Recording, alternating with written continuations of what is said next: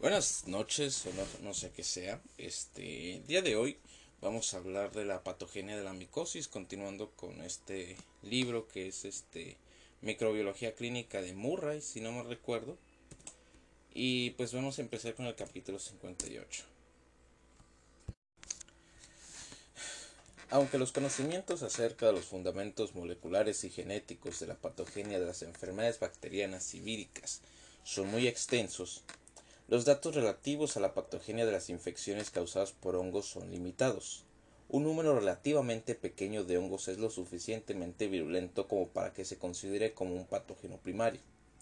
Los patógenos primarios son capaces de iniciar una infección en un huésped normal aparentemente inmunocompetente.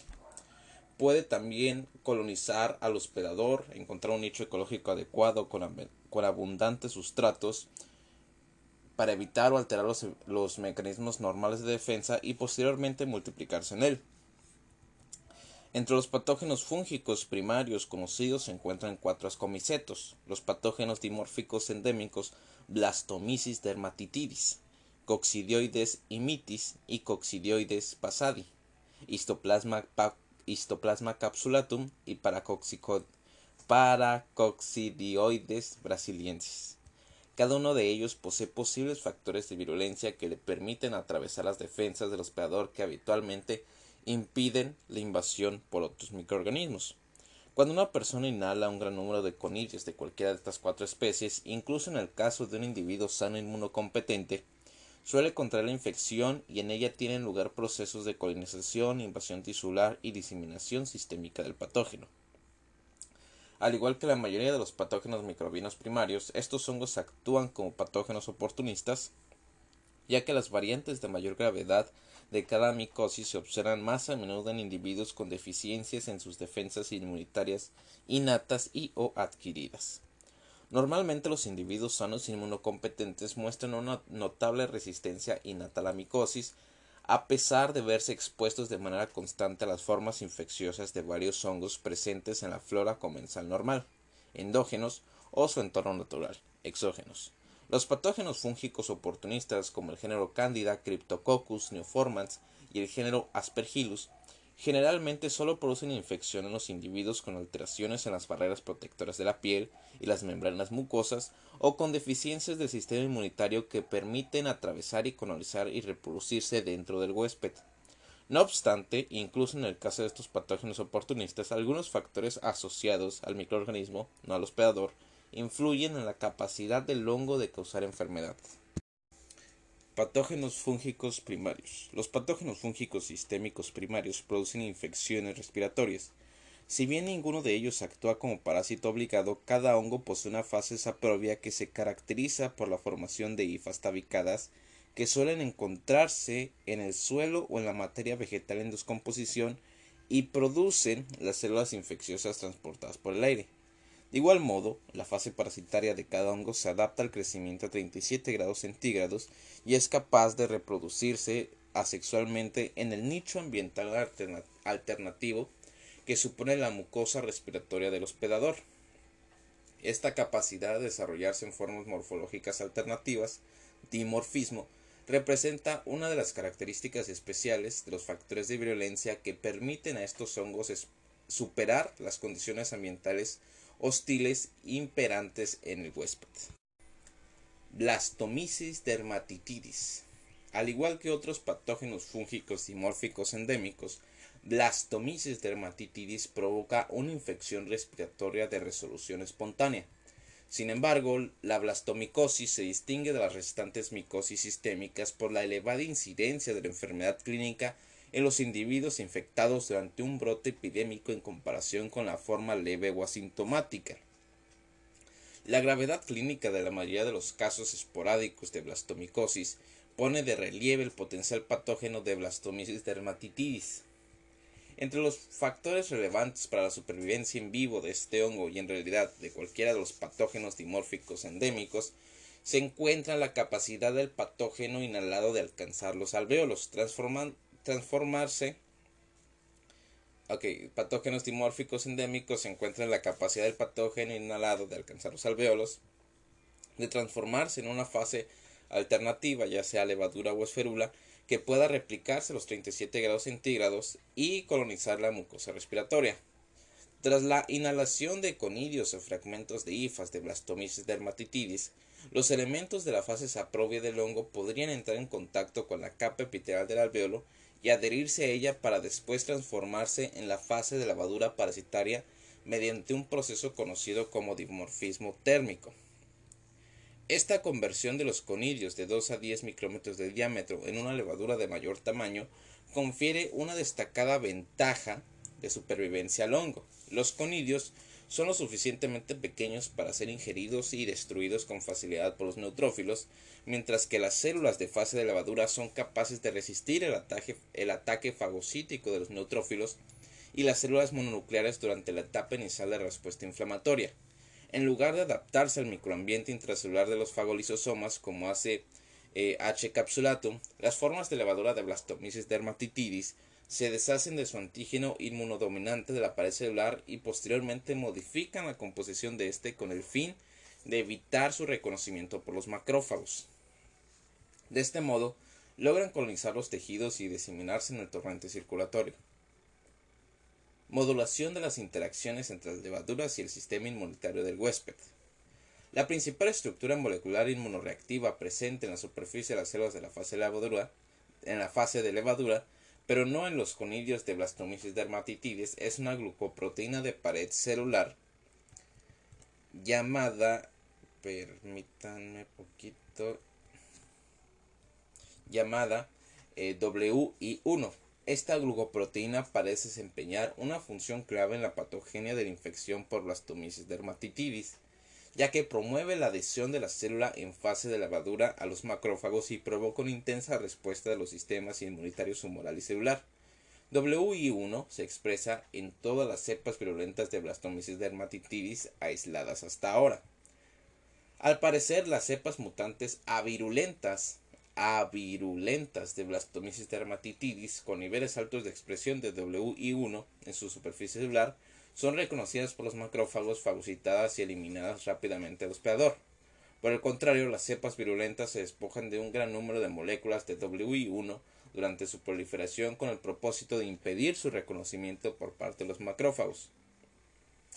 Por tanto, la, presentación de, de WI1, ya sea asociada a la superficie celular o bien de forma libre en el entorno intercelular, constituye un aspecto clave de la patogenia de este hongo.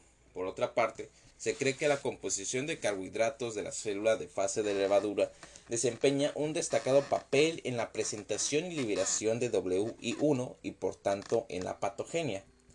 Uno de los, uno de los principales componentes de la pared de esta célula es el 1,3-alfa-glucano. Se ha descrito la existencia de una relación inversa entre la cantidad de 1,3-alfa-glucano presente en la pared celular de Blastomyces dermatitidis y la cantidad de WU1 de WI1 detectable en la superficie celular. Las cepas virulentas de este hongo producen células en fase de levadura con paredes engrosadas que contienen abundantes moléculas de 1,3-alfa-glucano y cuando han madurado presentan un reducido número de moléculas detectables de WI1.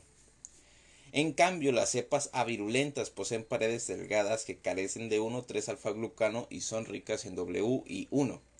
Se ha propuesto que la incorporación de 1,3-alfa-glucano en la pared celular enmascararía la, enmascararía la glucoproteína de superficie WI1 y participaría en la liberación de un antígeno modificado al microentorno del lugar de la infección. Al enmascarar esta proteína, la forma en fase de levadura logra evitar su reconocimiento por los macrófagos para diseminarse por la vía hematógena. La liberación del componente de WI1 también facilita la evasión inmunitaria ya que se une o neutraliza a los anticuerpos y el complemento y los aleja de la superficie de la levadura. De igual modo, el componente liberado de WI1 puede saturar los receptores de los macrófagos y reducir la eficiencia de unión a las células en fase de levadura y su posterior fagocitosis. La presentación del antígeno de superficie modula la diferenciación de linfocitos T cooperadores en la respuesta inmunitaria. Existen varios subtipos de linfocitos TCD4 cooperadores que secretan distintas citocinas como respuesta a un estímulo antigénico. Después de un encuentro inicial con el antígeno, los linfocitos TH pueden polarizarse y secretar principalmente interleucina 2 y L2 e interferón gamma. Respuesta de tipo TH1. Esta es la respuesta de tipo TH1. O bien pueden secretar interleucina 4, interleucina 5 e interleucina 10, que sería la respuesta de tipo TH2. La interleucina 2 y el, y el interferón gamma activan los macrófagos, los macrófagos y los linfocitos T citotóxicos y los linfocitos citolíticos naturales, es decir, los linfocitos NK, los natural killer, los cuales eliminan los microorganismos intracelulares y las, y las citocinas de la respuesta TH2 promueven la proliferación y la, y la diferenciación de los linfocitos B el cambio de isotipo a inmunoglobulina, inmunoglobulina E y la diferenciación y activación de los eosinófilos. Respuestas que pueden conferir protección frente a algunos patógenos, pero a las que también se ha implicado en reacciones alérgicas y de hipersensibilidad. La respuesta inmunitaria mediada por linfocitos T frente a blastomisis dermatitis resulta esencial para la protección inmunitaria frente a este patógeno. Los ratones vacunados con WI1 muestran una enérgica respuesta de TH2 frente a este antígeno. En un modelo murino de ratones de blastomicosis, los ratones infectados que desarrollaron las características de la respuesta TH2 murieron con una infección progresiva crónica, mientras que los animales infectados que presentaron una respuesta de tipo TH1 restringieron la diseminación del patógeno, lograron responder al tratamiento antifúngico y se recuperaron de la enfermedad. En consecuencia, el desarrollo de una potente respuesta TH2 puede carecer de utilidad en la resolución de la infección por blastomisis dermatitis e incluso retrasar su eliminación. Al liberar abundantes fragmentos de WI1 de un, de un tamaño de 85.000 kilodaltons, las células en fase de levadura de blastomisis dermatitis pueden sortear ambos brazos de la respuesta inmunitaria mediante elevación de la respuesta celular y la estimulación de una respuesta humoral dominante aunque ineficaz.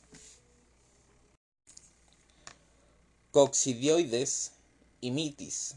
Coccidioides y mitis y coccidioides pasadi, pasadasi son dos patógenos primarios capaces de causar un amplio abanico de estados patológicos. Estos hongos son endémicos de las regiones desérticas del sudoeste de Estados Unidos y aunque presentan morfologías diferentes en sus fases aprobia y parasitaria, se distinguen de otros hongos dimórficos endémicos por las peculiares características de la fase parasitaria. Entre los diversos posibles factores de virulencia que pueden intervenir en el potencial patógeno del microorganismo, se encuentran la resistencia de los conidios infecciosos frente a la destrucción fagocítica, la capacidad de estimular una respuesta inmunitaria TH2 ineficaz, y la, la producción de ureasa y proteínas extracelulares y la capacidad del mimetismo molecular. Resistencia de los conidios a la destrucción fagocítica. La fase saprobia de coccidioides imitis y coccidioides posadasi se compone de hifas filamentosas tabicadas en su madurez que se fragmentan en artroconidios cilíndricos separados entre sí por células de separación vacías. Los artroconidios son muy hidrófobos y originan partículas transportadoras por el aire con gran facilidad. La pared externa del conidio está formada principalmente por proteínas, en un 50%, entre los que aparecen pequeños polipéptidos ricos en cisteína, conocidos como hidrofobinas, debido a sus claras propiedades hidropáticas. Los restantes componentes de la pared celular son lípidos en un 25%, carbohidratos en un 12% y un pigmento no identificado. Se cree que esta capa externa hidrófoba posee propiedades antifagocíticas, dado que su eliminación se tradujo en un incremento de la fagocitosis de los artroconidios de coccidioides y mites por neutrófilos polimorfonucleares, en comparación con la fagocitosis de los artroconidios intactos. Sin embargo, es preciso señalar que los polimorfonucleares fueron incapaces de destruir de forma eficaz los conidios intactos y los conidios carentes de capa externa tras su ingestión por parte pues, de los neutrófilos.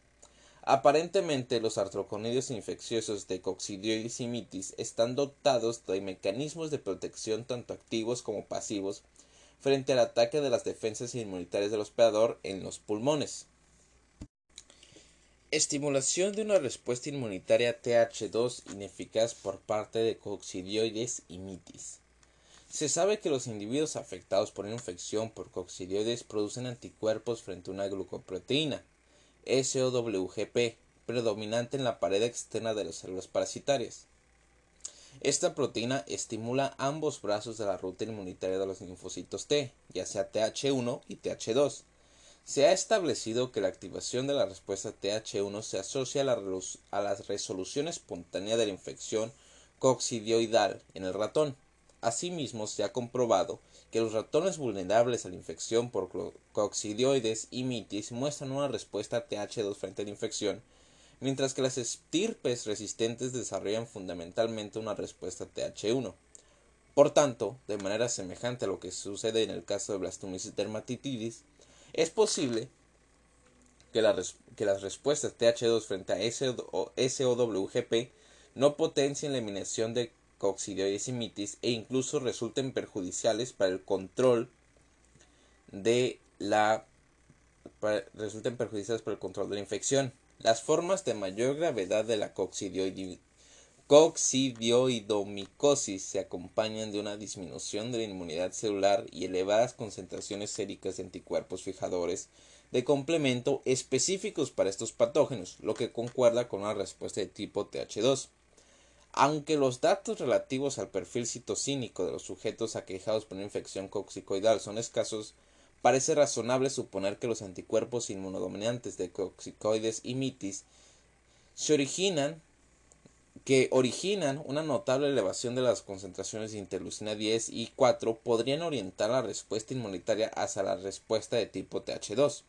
Este proceso de inmunomodulación puede incrementar la gravedad de la micosis. Producción de ureasa. El nicho ecológico ocupado por la forma saprobia de coccidioides se encuentra en el suelo desértico alcalino se ha observado que las dos fases parasitaria del microorganismo generan amoníaco e iones amonio durante el desarrollo in vitro, lo que conlleva la alcalinización del medio de cultivo. Las endosporas de Coccidioides liberan una cantidad notablemente mayor de amoníaco e iones amonio que las esferulas cuando se desarrollan en condiciones ácidas. Se ha demostrado que las endosporas recién liberadas están rodeadas de un halo alcalino producido por el, por el amoníaco y los iones amonio. Las endosporas de coccidioides son fagocitadas fácilmente por los macrófagos alveolares y pueden sobrevivir en su, inferior, en su interior. Se ha comprobado que la superficie celular de las esporas intracelulares viables se rodea de un halo alcalino, lo que indica que la producción de amoníaco e iones amonio podría incidir en la supervivencia del patógeno en el interior del fagosoma del macrófago activado. La capacidad de coccidioides y para generar un microambiente alcalino y responder a la, acidificación mediante un aumento de la cantidad de amoníaco y iones amonio libera, liberada por las células parasitarias podría intervenir en la patogenia del hongo. Aunque no se conoce detalladamente la producción de amoníaco ni el mecanismo mediante el cual la alcalinidad de la superficie celular afecta la función fagocítica, se ha propuesto que una fuente principal de amoníaco producida por coccidioides y mitis sería la actividad de la ureasa. La ureasa es una metaloenzima que se localiza en la fracción citoplasmática de las células microbianas y cataliza la hidrólisis de ureasa para producir amoníaco y carbamato. El carbamato se hidroliza posteriormente y genera otra, molécula de amoníaco. La cantidad máxima de ureasa detectada en coccidioides y mitis corresponde a la fase de esferula de endosporuladora lo que concuerda con el estado de desarrollo en el que se han determinado unas concentraciones más elevadas de amoníaco y iones amonio.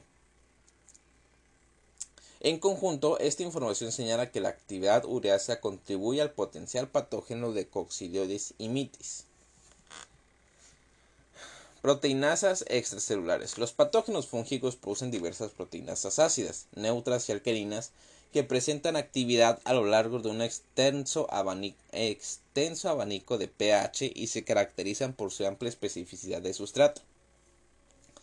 Se ha propuesto que ciertas enzimas extracelulares secretadas por los hongos podrían desempeñar algunas funciones clave en la proliferación invasiva que conlleva, en última instancia, la muerte del hospedador infectado. Las proteinasas secretadas pueden facilitar el acceso a la piel y las barreras mucosas, la neutralización parcial de las defensas activas del hospedador, la transmigración de las capas endoteliales y la ulterior diseminación hematógena para establecer la infección en distintas localizaciones anatómicas. Como patógeno fúngico primario, Coccidioides imitis es capaz de atravesar la barrera mucosa respiratoria, pasar al torrente circulatorio y o al sistema linfático y diseminarse a otros órganos corporales. Tanto la forma saprobia, que es la célula conidial, como la fase parasitaria eh, de este hongo expresan varias proteinasas durante la proliferación celular. La célula conidial produce una proteína extracelular que degrada colágeno, elastina y hemoglobinas, así como la inmunoglobulina G y la inmunoglobulina A, todas ellas de origen humano. La degradación de las inmunoglobulinas secretadas por parte de los patógenos fúngicos oportunistas se ha relacionado con su capacidad de colonización de las mucosas del hospedador. Se cree que Coccidioides imitis secreta una proteinasa de 66 kilodaltons que dirige proteínas estructurales del tejido pulmonar durante la evolución de la enfermedad. Todos los pacientes aquejados de coccidioidomicosis, coccidioidomicosis producen anticuerpos frente a esta enzima que podría desempeñar una señalada función en la colonización e invasión de los tejidos del hospedador por las esferulas y las endosporas de esta especie. Mimetismo molecular. Cuando las moléculas producidas por un microorganismo patógeno son semejantes desde el punto de vista estructural, antigénico y funcional a otras moléculas del hospedador, esta característica recibe el nombre de mimetismo molecular. En algunos casos, la infección puede generar anticuerpos en el huésped que provocan una reacción cruzada con sus tejidos y producen una patología de tipo autoinmune. Se ha demostrado que los hongos fabrican moléculas similares en función aunque la estructura puede ser distinta, a las moléculas del hospedador, que es el mimetismo funcional. Se ha comprobado que las moléculas fúngicas funcionan de forma similar a las integrinas, los receptores de complemento y las hormonas sexuales. Se ha aislado una proteína de unión a estrógenos a partir de la fracción citosólica de coccidioidisimitis. Se ha determinado que las concentraciones fisiológicas de progesterona, y 17 beta estradiol estimulan la tasa de proliferación y la liberación de endosporas de este hongo. Estos datos concuerdan con el desarrollo del embarazo, en especial a lo largo del tercer semestre, como un destacado factor de riesgo de coccidioidomicosis diseminada. Histoplasma capsulatum. Se sabe que casi todos los sujetos infectados por Histoplasma capsulatum se recuperan sin complicaciones ni necesidad de recibir ningún tratamiento antifúngico específico. No obstante, en la bibliografía médica se han descrito diversos casos de reactivación de la histoplasmosis pulmonar y extrapulmonar en pacientes inmunodeficientes eh, con una diseminación críptica previa del hongo. Del hongo. La combinación de la inhalación de conidios presentes en el medio ambiente y la incapacidad de eliminar el hongo a través de los mecanismos mucociliares posibilita la transformación de los conidios inhalados en células en fase de levadura que serán ingeridas por los fagocitos mononucleares. Histoplasma, histoplasma capsulatum se encuentra casi exclusivamente en el interior de las células del hospedador, donde puede replicarse activamente o bien permanecer en estado de latencia. Histoplasma, capsulatum reside en los macrófagos del hospedador. La conversión de los conidios inhalados de histoplasma capsulatum en células en fase, en células en fase levadura es clave para la supervivencia del patógeno en el interior del hospedador a lo largo de las horas siguientes al comienzo de la infección. En teoría, un, único conidio podría bastar para establecer una infección, aunque generalmente se asume que la enfermedad diseminada en un individuo inmunocompetente sano requiere un inóculo de gran tamaño. Los fagocitos que se movilizan al lugar de la infección destruyen de forma eficaz los conidios ingeridos, pero su eficacia es menor en lo que se refiere a la fase de levadura. Se sabe que el, que el microorganismo facilita su captación por los fagocitos del hospedador mediante la producción de sustancias que intervienen en la quimiotaxis, quimiotaxis de los macrófagos alveolares. Sin embargo, no se conoce detalladamente el mecanismo de resistencia del patógeno a las acciones destructivas de dichas células. Se ha propuesto que ciertos esfinjolípidos con fosfoinositol presentes en la pared celular de la levadura podrían interferir en la respuesta oxidativa del macrófago frente al patógeno micótico. La elección de los macrófagos como principal célula en la que se aloja la fase de levadura de histoplasma capsulatum parece configurar una destacada estrategia de supervivencia y diseminación del patógeno. Se cree que diversos factores favorecen la capacidad de persistencia del hongo en el interior del fagolisosoma del macrófago y potencia notablemente el potencial patógeno del microorganismo la modulación del pH, la captación de hierro y calcio y la alteración de la pared celular en la fase de levadura. Modulación del pH del fagolisosoma. Las células en fase de levadura de histoplasma capsulatum son ingeridas rápidamente por los macrófagos alveolares. Tras su ingestión, el pH del fagolisosoma que contiene una o más de estas células se eleva de 6 a 6.5 por encima del nivel óptimo para muchas de las enzimas lisosómicas.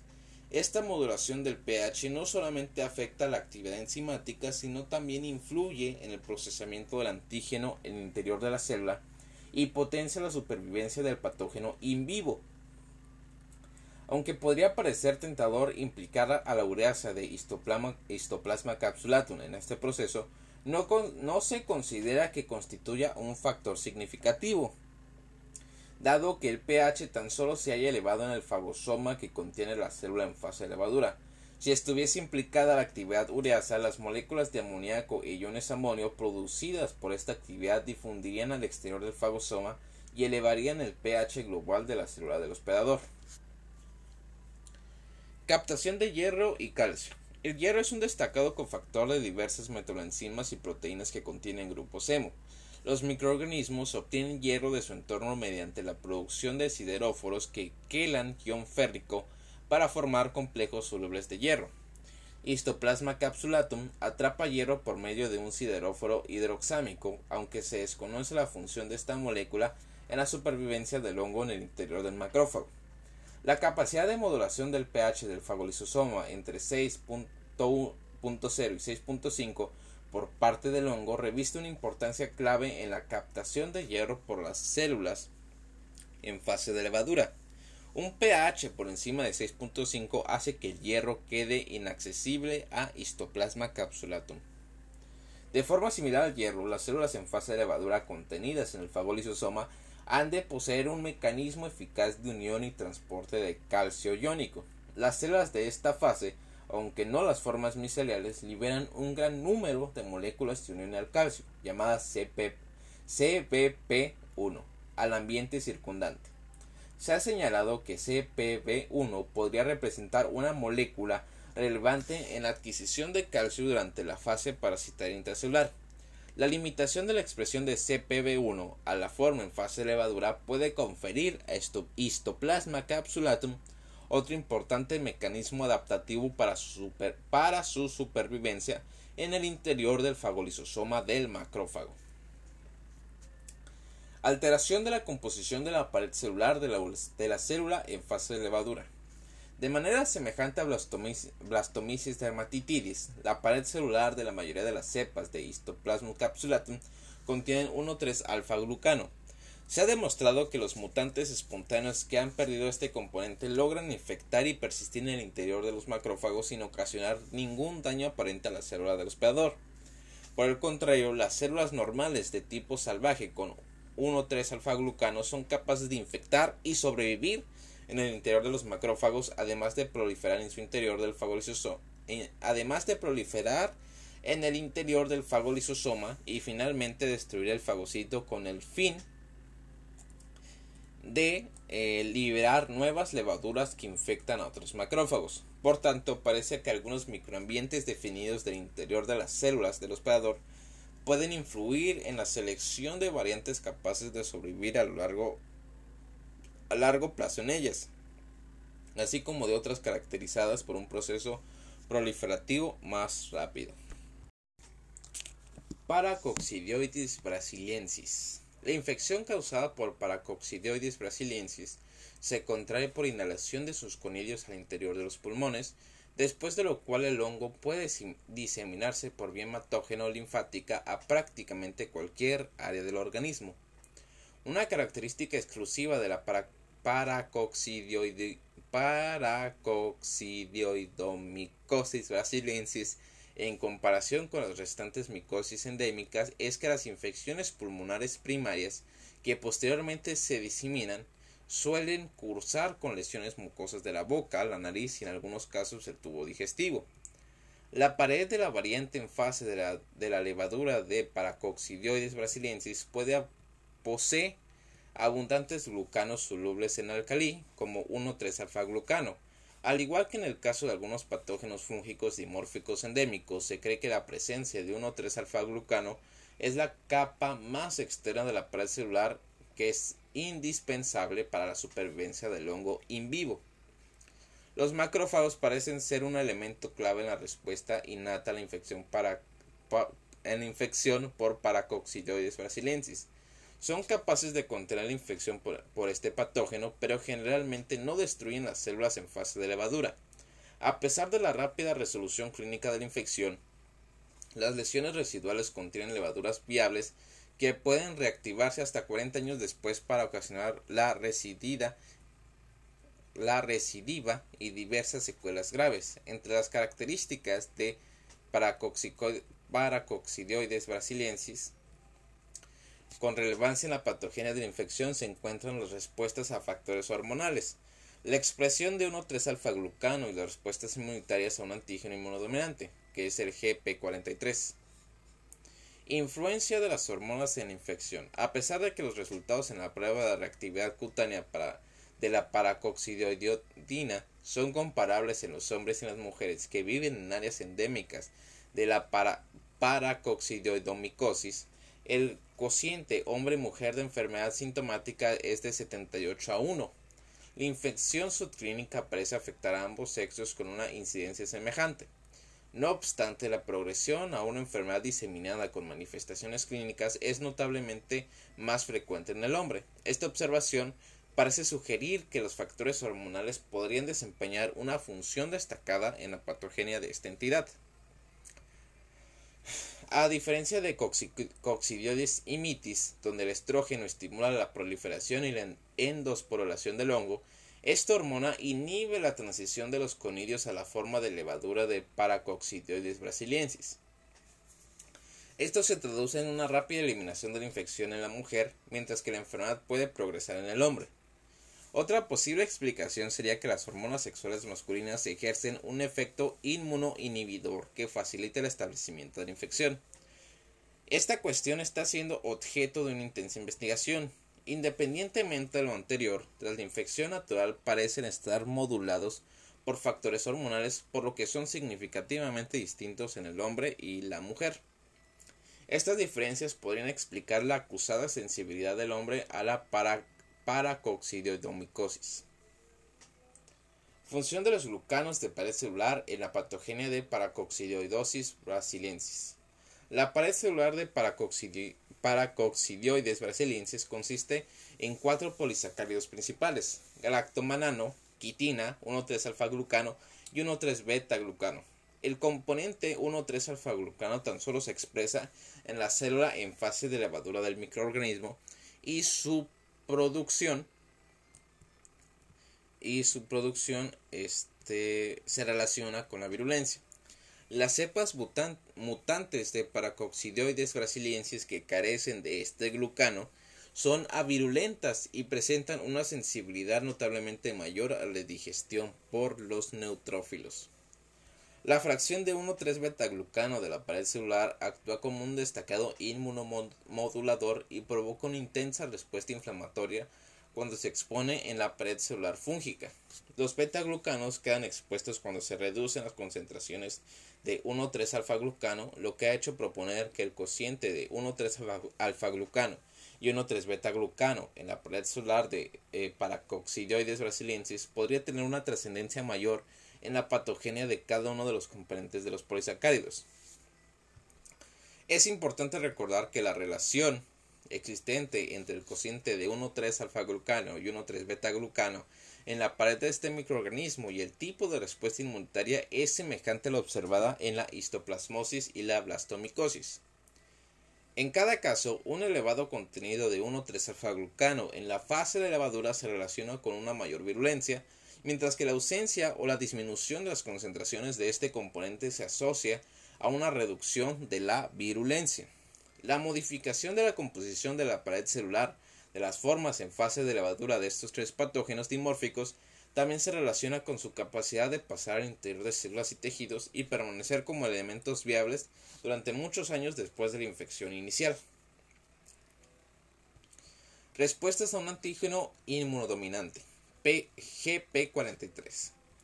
La fase de levadura de Paracoccidioides brasilensis secreta una glucoproteína inmunodominante de 43 kilodaltons llamada GP43, que representa tanto un antígeno serodiagnóstico relevante como un posible factor de virulencia. El antígeno GP43 es un receptor de la laminina 1 y puede ser responsable de la adhesión de la célula a la membrana basal de la célula del hospedador. Este antígeno se une también a los macrófagos y provoca tanto una, intensa respuesta humoral como una respuesta de hipersensibilidad retardada en el ser humano. La defensa inmunológica frente a la infección de Paracoccidioides brasiliensis depende más de la inmunidad celular que de la humoral. La alteración de la respuesta de hipersensibilidad retardada se ha relacionado con un proceso de mayor gravedad. Los ratones vacunados con GP43 muestran una respuesta inmunitaria de los tipos TH2, TH1 y TH2, mientras que GP43 y un segundo antígeno GP70 desempeñan un destacado papel en la respuesta humoral en el ser humano. Es posible que la reactividad inmunológica del paciente frente a GP43 y GP70 esté dominada por una respuesta de tipo TH2 con una respuesta, con una respuesta inadecuada a linfocitos T. Si la inmunidad celular del sujeto frente al Paracoccidioides brasiliensis se, se encontrase afectada por esta menor capacidad de respuesta, este mecanismo podría subyacer a la inmunopatogenia de la paracoccidioidomicosis como sucede en la histoplasmosis y la coccidioidomicosis. Patógenos oportunistas. El estado del hospedador revisa una importancia fundamental en la determinación del potencial patógeno de los patógenos fúngicos oportunistas, como es el género Candida, el Cryptococcus neoformans y el género Aspergillus. En la mayoría de los casos, estos microorganismos pueden desarrollarse como colonizadores benignos o bien en forma de saprobios ambientales que únicamente causan una infección grave ante una deficiencia de las defensas del hospedador. Sin embargo, ciertos factores asociados a estos microorganismos pueden considerarse factores de violencia, ya que participan en el proceso patológico y en algunos casos pueden explicar las diferencias a nivel de potencial del patógeno de los distintos microorganismos. Género Cándida. Las especies pertenecientes al género Cándida representan los patógenos fúngicos oportunistas más frecuentes. Actualmente se sabe que estos microorganismos colonizan la mucosa digestiva y pasan al torrente circulatorio mediante un proceso de translocación gastrointestinal o a través de catéteres vasculares contaminados, interaccionan con las defensas del hospedador y abandonan el compartimiento intravascular para invadir tejidos profundos de distintos órganos diana, como es el hígado, el vaso, el riñón, el corazón y el cerebro. Entre las características del microorganismo que podrían contribuir a su potencial patógeno se encuentra la capacidad de adhesión a tejidos, el dimorfismo levadura micelio, la hidrofobicidad de la superficie celular, la la secreción de proteinasas y el cambio de fenotipo. Se cree que la capacidad de adhesión a distintos tejidos y superficies inanimadas es importante en las fases iniciales de la infección por cándida. La capacidad de adhesión de las distintas especies de este género presenta una relación directa con su nivel de virulencia según diversos modelos experimentales. La adhesión se lleva a cabo por medio de la combinación por mecanismos específicos, interacción de un ligando con un receptor, e inespecíficos como, son las fuerzas electrostáticas de Van der Waals. Durante mucho tiempo se ha considerado que la capacidad de transformación de la fase de levadura a una forma micelial influye en el potencial del patógeno. La mayoría de las especies de cándida pueden someterse a esta transformación que se encuentra regulada por el pH y la temperatura. La transformación dota a Cándida de un mecanismo de respuesta de las alteraciones ambientales. Las hifas de Cándida albicans muestran ticmotropismo, es decir, sentido del tacto. Esta propiedad les permite crecer a lo largo de surcos y a través de poros y podría facilitar la infiltración de las superficies epiteliales. La composición de la superficie celular del género Cándida puede afectar tanto tanto a la hidrofobicidad de la célula como a la respuesta inmunitaria a esta. El tipo y el grado de glucosilación de las monoproteínas de la superficie pueden incidir en la hidrofobicidad de la célula y por ende en la adhesión a las células epiteliales. Los tubos germinales de Candida albicans son hidrófobos, mientras que las yemas o blastoconidios son hidrofilos. Las distintas glucoproteínas de esta especie inhiben también la respuesta inmunitaria al microorganismo mediante ciertos mecanismos que aún no se conocen adecuadamente. Como se ha descrito en la sección centrada en los patógenos primarios, la capacidad de secreción de diversas enzimas también puede influir en el potencial patógeno de este género. Algunas especies de cándida secretan aspartilproteinasas que hidrolizan proteínas pertenecientes a las defensas del hospedador frente a la infección, lo que permite que atraviesen las barreras del tejido conjuntivo. De esta manera, casi todas las especies de cándida que provocan enfermedad en el ser humano generan fosfolipasas, unas enzimas que provocan daños en las células del hospedador y desempeñan un papel significativo en el proceso de invasión tisular. La capacidad del género cándida de pasar rápidamente de un morfotipo a otro se denomina variación fenotípica.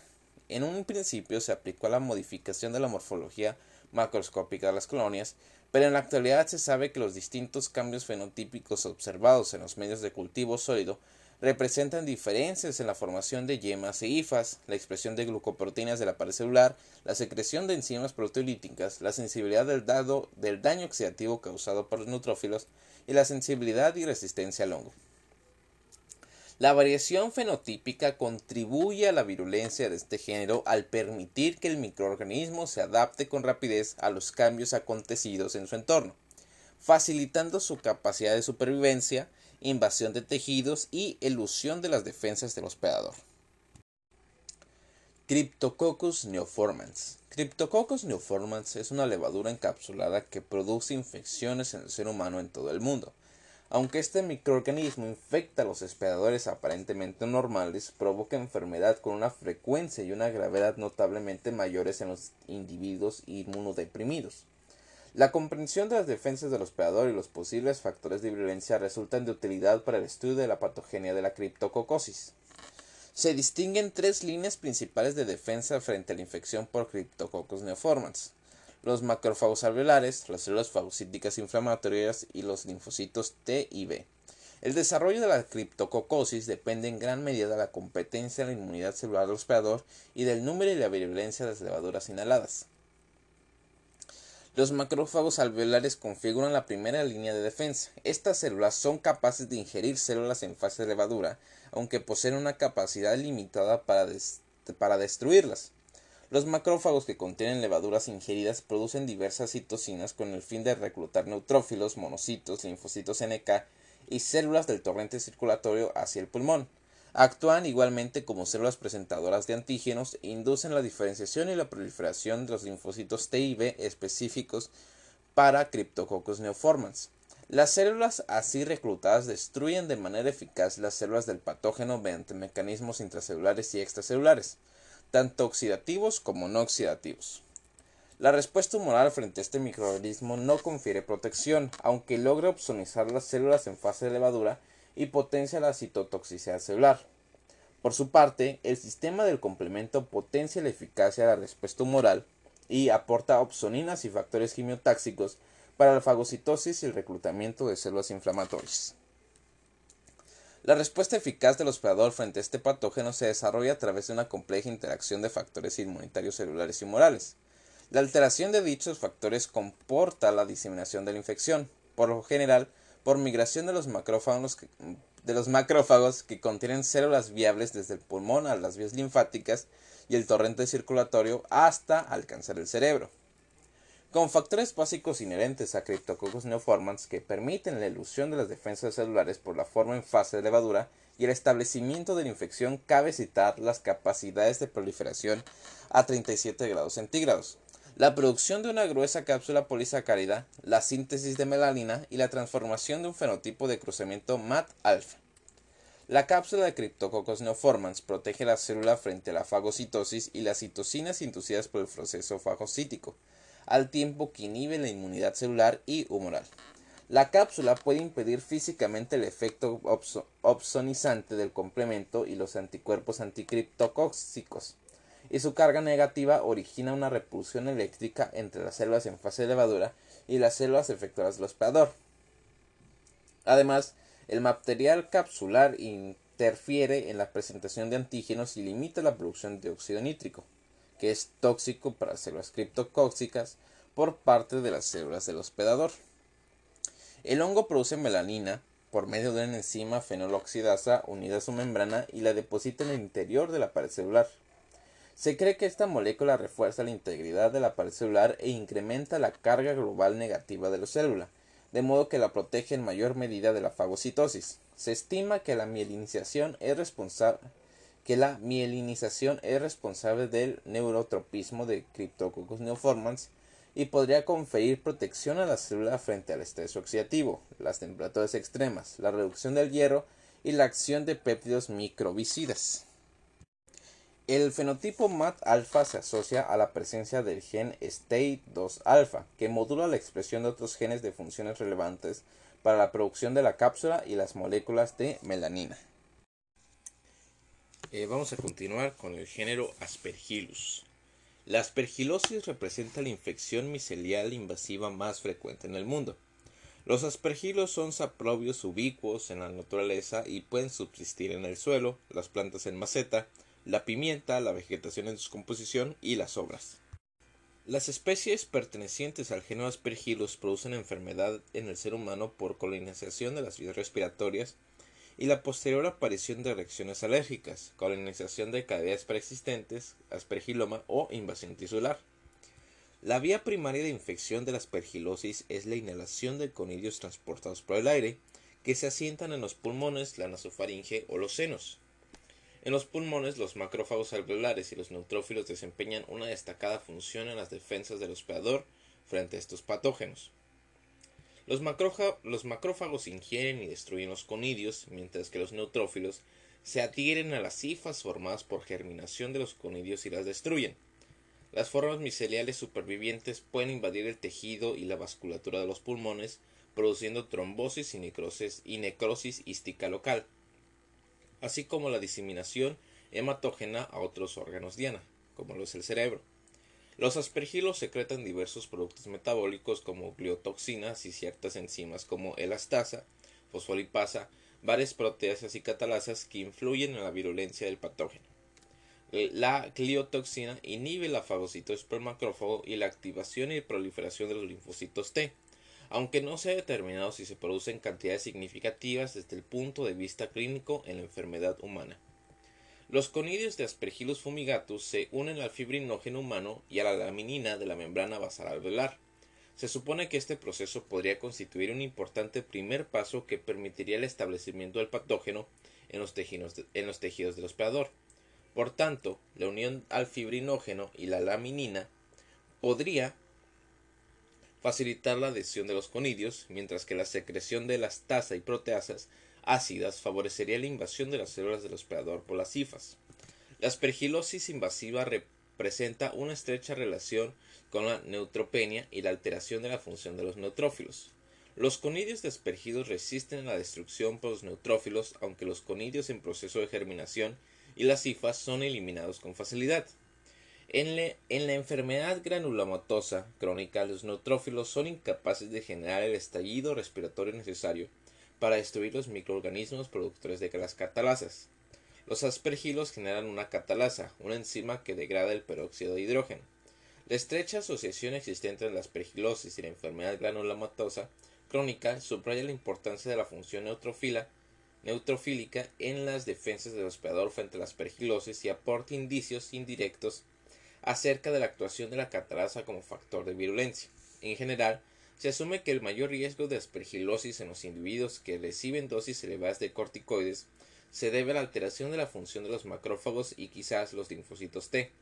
Por otra parte, se ha comprobado que los corticoides potencian la proliferación in vitro de aspergilos. Se ignora si este género dispone de proteínas específicas de unión a corticoides semejantes a las observadas en otras especies de hongos.